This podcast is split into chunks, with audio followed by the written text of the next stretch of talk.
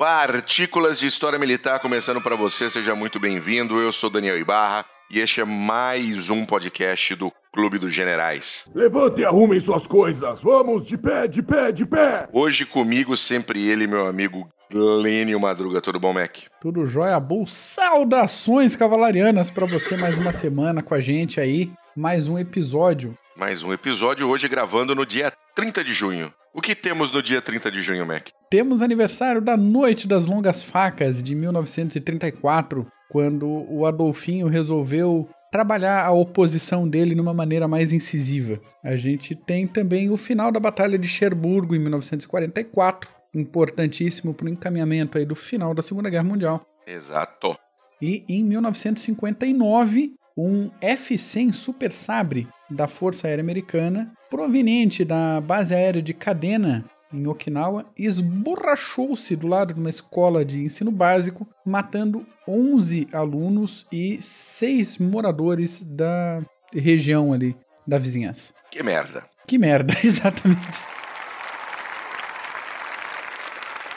Muito bom. Bom, pessoal, hoje, depois dessa belíssima retrospectiva, ideia do nosso querido Paulus, que não está aqui porque ele tem coisa melhor para fazer, nós vamos para o assunto do dia, que é a nossa querida operação Mercado Jardim. Yeah. Comumente conhecida como Market Garden. É uma operação que ocorreu ali em setembro de 44 e que tinha como objetivo avançar sobre os territórios industriais da Alemanha e acabar a guerra ali até o Natal de 44. Aquela esperança eterna de acabar a guerra antes do Natal, né? Antes do Natal, exatamente. E foi uma ofensiva de criada filha pródiga do Marechal Bernard Law Montgomery, nosso querido Monte, também conhecido, alguns o conhecem também como Monte de Bosta.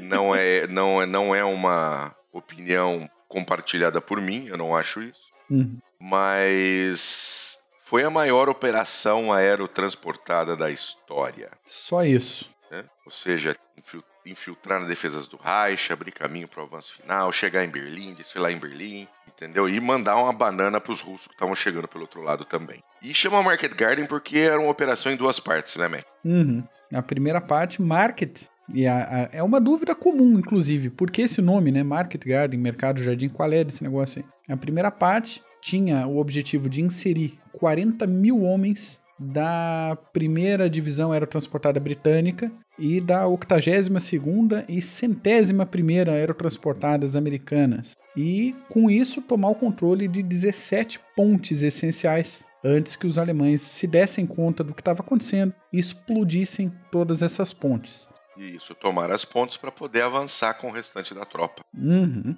E a segunda parte, que é a parte Garden, com uma tropa de blindados que fariam o que blindados devem fazer na guerra, que é arrebentar o fronte, né, abrir as defesas e facilitar esse avanço, consolidar esse avanço e fazer a ligação do fronte que estava estabelecido com todas essas infiltrações, cabeças de ponte, para garantir todo o deslocamento e o, o avanço de forma mais objetiva para o coração da Alemanha, vamos dizer assim. Muito bom. Uh, alguma, alguns objetivos foram alcançados, né, Mac? Uma coisinha aconteceu, uhum. mas teve, teve muitos problemas aí da Market Garden que acabou não alcançando os objetivos principais.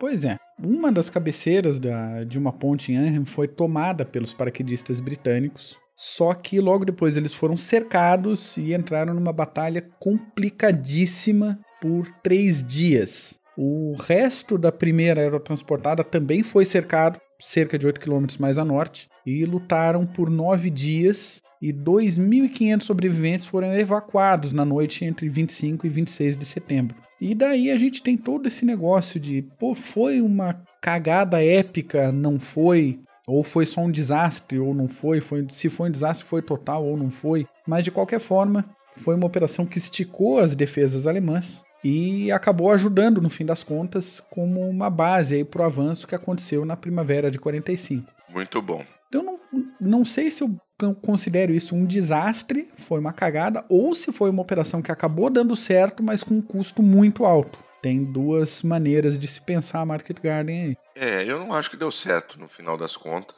Afinal, o objetivo principal não foi alcançado, Sim. que era efetivamente usar o rio, invadir a Alemanha, formar ali uma cabeça de ponte que pudesse levar ao fim da guerra no Natal de 44. Mas tem bastante coisa pra gente falar disso. É, é. E, e só fazendo um, um ganchinho, falou do monte, né? Também a gente falou no, no último PHM que os conceitos militares de exércitos e de grandes nações normalmente são embasados na experiência da guerra imediatamente anterior, né, desenvolvimento de doutrina a partir da última grande guerra. Dá para entender toda a prudência do, do Montgomery a partir da quantidade absurda de perdas que a Inglaterra teve na, na Primeira Guerra Mundial. Sim. Então, ah, pô, mas ele só avançava quando ele tinha certeza do sucesso? Sim, é, faz parte do, do sistema de pensamento de, de, tanta gente, quantidade absurda dos jovens da Inglaterra que morreram na Primeira Guerra Mundial, de tentar evitar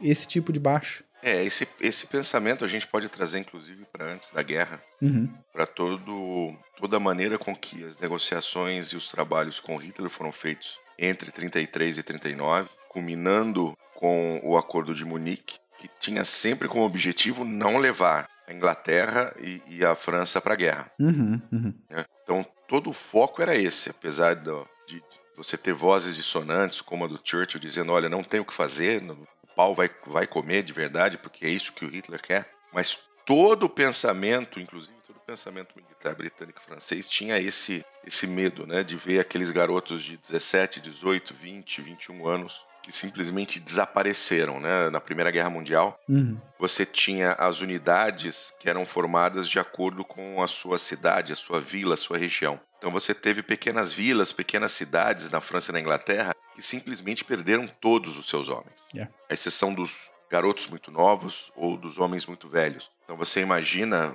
os pais, né? Pais, filhos, irmãos saindo para a guerra e não voltando ninguém. Então isso é um negócio muito sério, é um negócio que traz uma bagagem muito complicada. E Então, 20 anos depois a coisa ameaçando acontecer de novo. ameaçando acontecer de novo. E com certeza Monte tinha esse pensamento. Acho que todo, todo o comando, todo o generalato, oficialato britânico tinha esse pensamento. Uhum. Monte foi muito criticado por ser um, um general que era muito cauteloso, esperava demais. Uhum. Eu acho que essa cautela levou ele a cometer alguns erros, como depois do dia D, para ele poder tomar Caen e ficou naquele, né, naquela enrolação toda. Mas eu, eu, eu acho o Monte extremamente competente, mas essa é uma daquelas batalhas que parece fada, parecia fadada não dar certo. né? A gente vai passar por algumas por uns pontos todos aqui de, de execução, algumas alguns problemas de, de inteligência. Então tem algumas coisas aqui bem interessantes. Mas a gente pode começar com azar, né, Mac? Pois é, azar e sobra de azar, falta de sorte, chame como bem entender, porque praticamente toda operação militar de grande porte precisa de um pouco de sorte aí para funcionar. Não só o planejamento, mas adaptação às coisas que não dá certo. Tem aquela aquela famosa frase de que nenhum plano militar funciona totalmente após o primeiro contato com o inimigo. Exatamente. Nenhum plano militar resiste à sua execução. Exato, exato. E aí temos aí um, um fator de azar aliado, retomando a atuação dos paraquedistas britânicos, hein, que também se aproximavam para tomar uma ponte na região do Som e os alemães detonaram a ponte. Isso causou 36 horas de atraso no avanço aliado e obrigou os ingleses a construírem uma ponte tipo Bailey sobre o rio e, evidentemente, é, alertando toda a tropa de defesa alemã de que tinha um negócio acontecendo na região. A 82ª americana avançando em Nijmegen passou um trabalho bem acima do previsto também, porque de repente topou com a divisão Panzer SS, que, né, estava bem preparada ali no lugar. É, ela estava em, ela tava em descanso, se não me falha a memória. A nona, a nona divisão Panzer estava em descanso depois de, de, de estar no fronte leste. Só que isso não estava nos relatórios de inteligência. Os relatórios de inteligência da região, que teve inclusive ajuda do, do da resistência holandesa, depois descobriu-se que o líder da resistência holandesa jogava para os dois lados, mas não se sabia que a nona estava ali. Que bonito, né? Né? Teve até alguns relatórios de inteligência dando a entender que poderia ter alguém ali, mas nunca houve assim, olha, a nona divisão Panzer está descansando depois de lutar no leste ali. Uhum. Né? Então, vamos, vamos entender melhor como fazer, porque imaginem o seguinte, nós estamos falando de paraquedistas com armas leves, sem blindados, enfrentando uma divisão de blindados alemã experiente, né? Que estava acostumada com coisa bem complicada no front leste. Exatamente. Então, cara, é muito, muito complicado. Esse é um dos pontos mais graves que eu acho dentro da execução da Market Garden, Uhum. que foi a pegar todas as informações necessárias de inteligência. É. né? Saber exatamente quem está, onde está e como está. E aí não dá, né, cara? Você bota um monte de, de paraquedista com arma leve para enfrentar uma divisão Panzer, eles ainda aguentaram bastante. Aguentaram três dias, aguentou bem, aguentou bem. E teve o lado do alemão também, né? Que o azar não pega para um lado só. Deixaram umas brechas aí na defesa, brechas que permitiram os britânicos tomar a cabeceira da Ponte Henry ainda no dia 17 de setembro. E chuva pesada, falta de vigilância, sentinela cochilando. Esse conjunto de falta de atenção permitiu a evacuação daqueles 2.500 ingleses da primeira aerotransportada debaixo do nariz dos alemães. Também tenso, né? Pensar isso para a defesa alemã. Como assim escapa 2.500 camaradas sem ninguém ver? Exatamente. Bom, a gente teve também complicações no comando e na execução da operação em si, né? Você tinha mais de 1.500 aeronaves que foram disponibilizadas para a movimentação de todo esse pessoal, né? Ou seja, você está lançando paraquedistas atrás da linha inimiga, Uhum. basicamente. E não foi suficiente. Pois é, era muita gente, né? Aí organizaram duas cargas para 82, duas cargas para 101 e três cargas para a primeira britânica. E outra coisa difícil, o transporte do pessoal tinha que ser feito durante o dia, porque aparentemente os americanos não eram muito bons em voos noturnos, não tinham uma instrução completa o suficiente. Não era, obviamente, não era uma questão de capacidade, né? Era uma questão muito mais de instrução e experiência Isso, isso. com voo noturno, porque você imagina, estamos falando da década de 40, Uhum. né? O radar é um pico verde na sua tela, né? Você tem que seguir uma, uma onda de rádio, você tem que seguir um... E de dia você consegue ainda ter alguma referência à noite, se não tiver lua, negão. É um breu do cacete. É, pois é, e foi o caso. E foi o caso, foi um período de lua nova, então não tinha nada de iluminação natural. E tanto paraquedista quanto os pilotos dos planadores não tinham referência nenhuma. Daí junta isso com falta de equipe de navegadores, falta de equipe de solo, de manutenção. Ah, a gente está falando de outono na Europa, os dias curtos, difícil. Então todo esse transporte aí foi organizado, uma leva por dia das equipes, complicado, complicado. E chegando no terreno, o terreno era complicado. Então, em Anre, o local mais propício para a chegada de grandes efetivos, ficava a mais de 10 quilômetros a norte das pontes. E o terreno todo era cortado por canais. Então, até os paraquedistas podiam ser lançados mais perto, mas eles ficariam sem recursos, sem veículos, sem arma antitanque, eh, tendo que atravessar meio no, na marra esse terreno cortado por esses canais e sem ter como receber esses, esses reforços. E outra coisa de comando que, que, que eu até gaguejo, cara, que me deixa meio indignado com isso. Aquelas é, é, briguinhas de, de ego. É de fuder, né? É, é, porque toda a parte britânica da operação cabia à RAF. Isso até que os coturnos batessem, afundassem no barro da Holanda. E daí para frente a coisa era com o exército. Só que a RAF não queria alterar os planos iniciais, não queria uh, adaptar os planos. Queria repetir uma operação mais ou menos como foi feita no dia D. Então, se nem dentro das forças aliadas eles conseguem se conversar para fazer o negócio funcionar redondinho, uma operação desse tamanho fica muito difícil de funcionar. Será que, será que não teve uma certa soberba depois do dia D, cara? É muito provável. A gente está falando só de três meses de, de intervalo. Porque, veja só, os aliados, quando os Estados Unidos entraram na guerra, uh, foi feita um, uma cadeia de comando conjunto, né, um Estado-Maior conjunto, exatamente para não cometer os erros que os alemães cometiam. Alemão fazia uma coisa, italiano fazia outra, romeno fazia outra, finlandês fazia outra, ninguém se conversava. Uhum. E olha que eles tinham um Estado maior, né? Exato. Conjunto. Os alemães tinham, mas assim, cada um fazia o que queria, pau no cu do outro. Com os aliados, existia um, um comando centralizado, existia um Estado-Maior centralizado, eles se conversavam e normalmente dá certo. Uhum. O dia D foi uma operação de uma complexidade absurda que deu certo. De repente, para a Market Garden, existiu uma certa soberba de que, ah, já começamos, já conseguimos o dia D, que foi muito pior. Agora vai ser, ó, lindinho, melzinho na chupeta. Pé nas costas. Pé nas costas. Então ninguém já fica, ah, ah eu não quero fazer isso. ah, vai dar certo assim, acho que eu não quero fazer aquilo. E fica essa merda, entendeu? E quem toma no cu é o bisonhão que tá lá de, de Thompson na mão, Exatamente. enfrentando o Tiger. Sai, fazendo salto de paraquedas, ele igual um caixote, né? Sai do, do, do C-47 e cai onde o vento sopra Exatamente. e de repente tá de frente com a nona Panzer. Olha que beleza, né? É difícil. né? Falando um pouquinho dos alemães, os alemães foram muito eficientes em reagir à chegada dos paraquedistas. Pois então, eles reagiram em menos de duas horas a partir do primeiro toque no chão dos ingleses.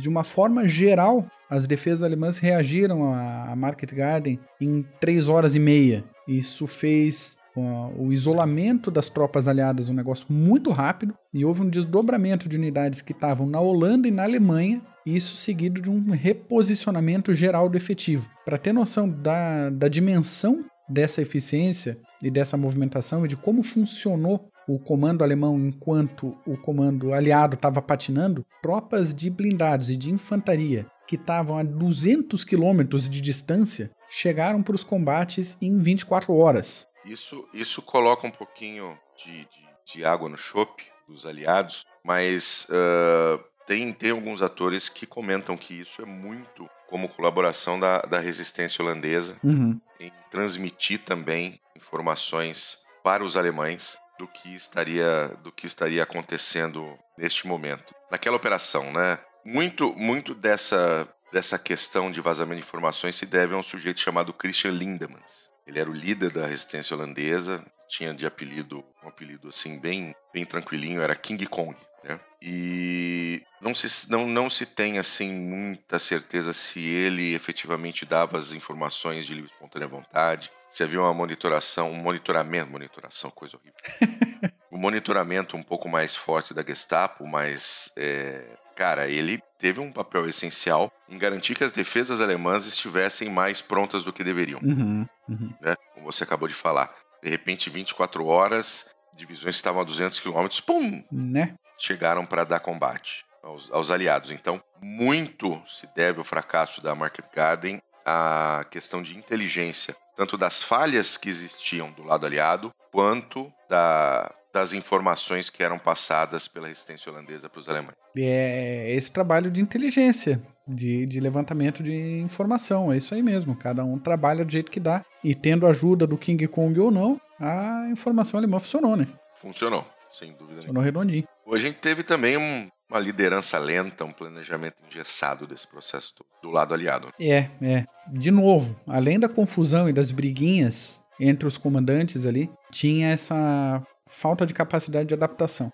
Normalmente, quando a gente vai ler artigos mais rápidos sobre a operação, um dos motivos da, apontados como falha da operação foi o fato dos britânicos terem topado com duas divisões Panzer também. Sim, Só que depois dos combates na Normandia, a nona e a décima Panzers, somadas, tinham menos efetivo que uma divisão decente, completa. E, além disso, parte do efetivo tinha sido deslocado para a Alemanha para reforço de pessoal e de equipamento. certo. Então, tinha a nona e a décima, que somadas não davam uma, e metade dessa uma ainda estava afastada. Então, o argumento ah, topou com duas divisões. Calma, menos, menos, relaxemos. Não foi tudo isso. O plano básico dos ingleses era garantir o local de chegada dos paraquedistas e aguardar a chegada da segunda leva, que, como a gente falou no início do episódio, chegaria 24 horas depois. Isso, né, evidentemente, com exceção da primeira brigada paraquedista sob comando de um sujeito chamado General Letbury. Essa unidade dele deveria se separar imediatamente e avançar direto para Arnhem. O general planejou o lançamento da unidade em diversas frações. Já começa esquisito aí, Já. de forma bem Vamos espalhada. pegar um pessoal que não tem apoio de fogo certo, Aham. que não tem suporte de blindado, e vamos fazer, botar um monte de pelotãozinho separado aí é, ao longo dos canais, vai ficar lindo. vai, vai funcionar. Espalharam os caras e deixaram os caras longe um dos outros. Então, nada daquele apoio mútuo que todo mundo que tá no chão gostaria de ter. E ele ainda atrasou o deslocamento em mais de uma hora depois de, de chegar. Não parece muito a gente aqui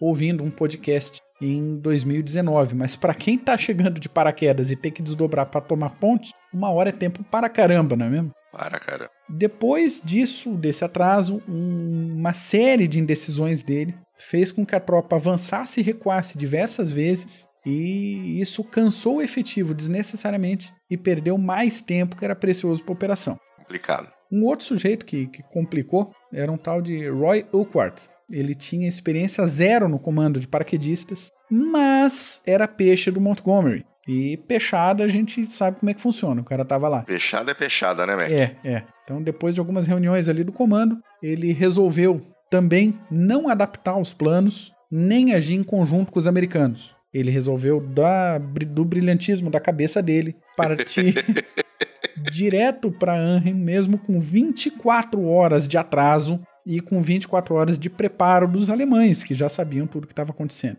O avanço foi difícil, foi complicado, a retaguarda foi cortada, a tropa foi cercada, e o motivo básico é que esse homem não soube gerenciar as diferenças entre uma operação tradicional e uma operação com elementos aerotransportados. Para quem assistiu Uma Ponte Longe Demais, Assistam, inclusive, se você não assistiu, por favor. Assistam. Assista. Ele foi interpretado pelo Sean Connery. E pro papel de Roy Urquhart, o próprio Roy Urquhart serviu como consultor do filme. Que beleza, hein? É, e depois da Segunda Guerra Mundial ele participou da emergência Malaya, que a gente já comentou num episódio por aí. Sim. Mas, e que a gente tem que voltar a qualquer PHM desse, conversar um pouco mais sobre emergência Malaya. E aí, para completar essa, esse monte de, de, né, de, de cocozinhos ao longo do, da operação, falta de tutano da tropa blindada. Você está dizendo que eles foram fracos. E eu sou normalmente um defensor da cavalaria, um defensor das Você tropas está dizendo blindadas. que eles foram não foram cavalaria, foi uma mularia. Foi, foi, foi. E eu acho o seguinte, eu como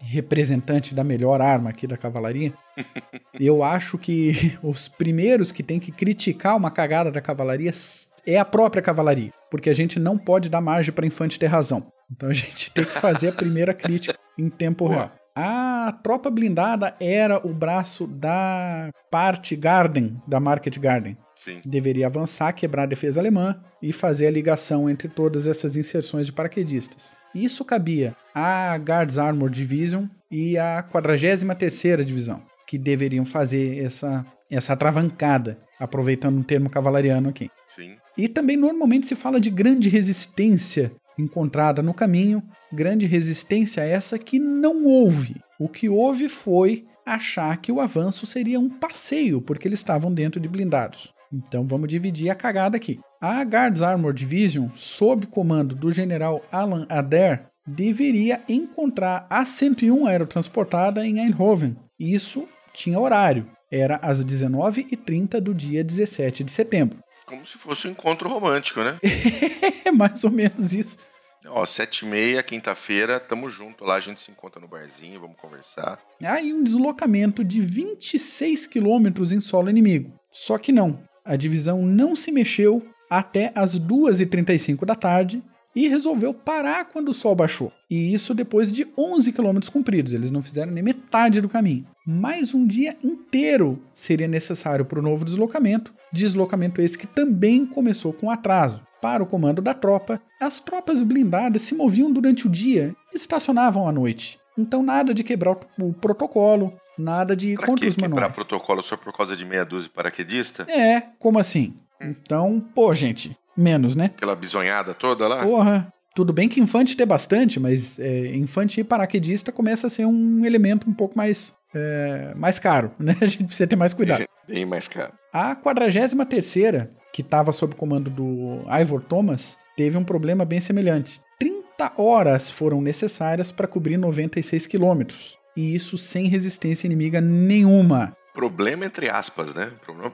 provocado por ele mesmo. É, problema de comando. Problema de comando. A gente falou agora há pouco que os alemães fizeram 200 quilômetros em 24 horas, tendo a informação. Os caras tinham um plano antecipado, sabe? E levaram 30 horas para fazer 96 km, embarcado. Não estamos falando nem de gente a pé, né? Deslocamento a pé, Campo Limpo, você faz, sei lá, 40, 45 em marcha forçada. Você embarcado, você pô, tem que cumprir melhor isso. Mas. Não, embarcado você consegue fazer aí 30, 40 quilômetros em meio dia. É, exato. Então, nenhuma das tropas blindadas avançou com essa urgência, com esse comprometimento, e a impressão passada foi realmente que o aperto que a primeira aerotransportada e os americanos da 82 e da 101 simplesmente não era problema deles. Não tinha nada a ver com eles. O, na cabeça do pessoal dos blindados, o avanço deles eu acho que era um negócio avulso. Passei não pare. É, é. Então, a origem disso tudo é que os comandantes das divisões blindadas resolveram ignorar solenemente as ordens diretas, fazer o que eles queriam, o que eles achavam que era bonito, que era certo. Muito provavelmente, já que eu tô criticando a cavalaria aqui do, do pessoal, estavam com o quê? Com o asterisco na mão. Estavam com o brioco. O cano de escape estava apertadinho e eles. O brioquinho estava on hands. Exato. é isso aí. E meu, deu um, deu um ruim ali para fazer o avanço. E no fim das contas, Market Garden virou o desastre que a gente conhece. Pois é. O, o Horrocks ali não reagiu também como deveria, porque ele meio que passou pano pra galera. Ele tinha voltado à ativa na guerra antes do tempo necessário, ele tinha sofrido um ferimento sério em 43 e acabou ganhando um gancho novo em dezembro de 44. Mas aí toda a cagada já tinha sido feita e não tinha mais o que fazer com relação ao Market Garden. Era uma operação que era para ser muito rápida e ter sido desenrolada ah, de forma bem objetiva, mas não, né? O avanço só foi retomado de forma pesada em 45 e a gente sabe que o, o rolo compressor soviético estava vindo de lá para cá de uma maneira bem, digamos, intensa. Bem intensa. Bom, a gente teve cagadas de inteligência, tivemos cagadas do oficialato, do generalato, lentidão, ignorância. Uhum. Não, nossa, dá para fazer uma lista grande aqui de merdas. Dá, dá. Da nossa querida Mercado Jardim, e aí, obviamente, que não, não, ela não atingiu os objetivos. Ah, tudo bem, esticou um pouco a linha alemã, aquela coisa toda, mas custou a vida de muita gente, de muito paraquedista aliado. Foi um dos um dos pontos uh, é um dos pontos acho que mais comentados e mais discutidos da Segunda Guerra. Uhum, uhum. Muito bem, Sr. Mac, é isso por hoje? É isso por hoje, um PHM rapidinho sobre a Market Garden, lembrando que em breve teremos um CGCast grosso para falar um pouquinho mais, né?